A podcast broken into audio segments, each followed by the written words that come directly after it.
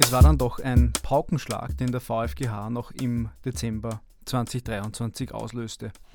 In der Entscheidung VfGH vom 14.12.2023 mit der Geschäftszahl G352 2021 erklärte der VfGH die bisherigen Bestimmungen zur Sicherstellung von Mobiltelefonen als rechtswidrig. Und das hätten wir es im Februar 2023 geahnt.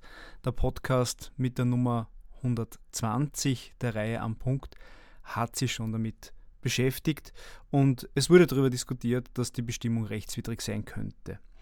Kurzum, was hat der VfGH entschieden? Die Sicherstellung von Mobiltelefonen, mobilen Datenträgern in Strafverfahren ohne eine vorhergehende richterliche Bewilligung ist verfassungswidrig, weil sie gegen das Datenschutzgesetz und das Recht auf Privat- und Familienleben verstößt. Konkret geht es um die Paragraphe 110 und 111 StPO.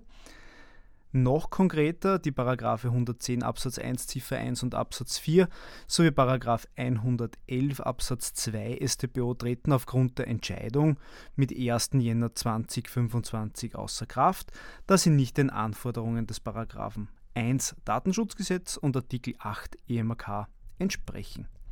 Zwar erkennt der VfGH an, dass es ein legitimes Ziel ist, Datenträger sicherzustellen und auch auszuwerten, um Straftaten zu verfolgen, und ebenso, dass die rasche Verbreitung neuer Kommunikationstechnologien die Kriminalitätsbekämpfung vor besondere Herausforderungen stellt. Der Eingriff in das Grundrecht auf Datenschutz und das Recht auf Privat- und Familienleben, so wie er bisher geregelt war, ist aber nicht verhältnismäßig.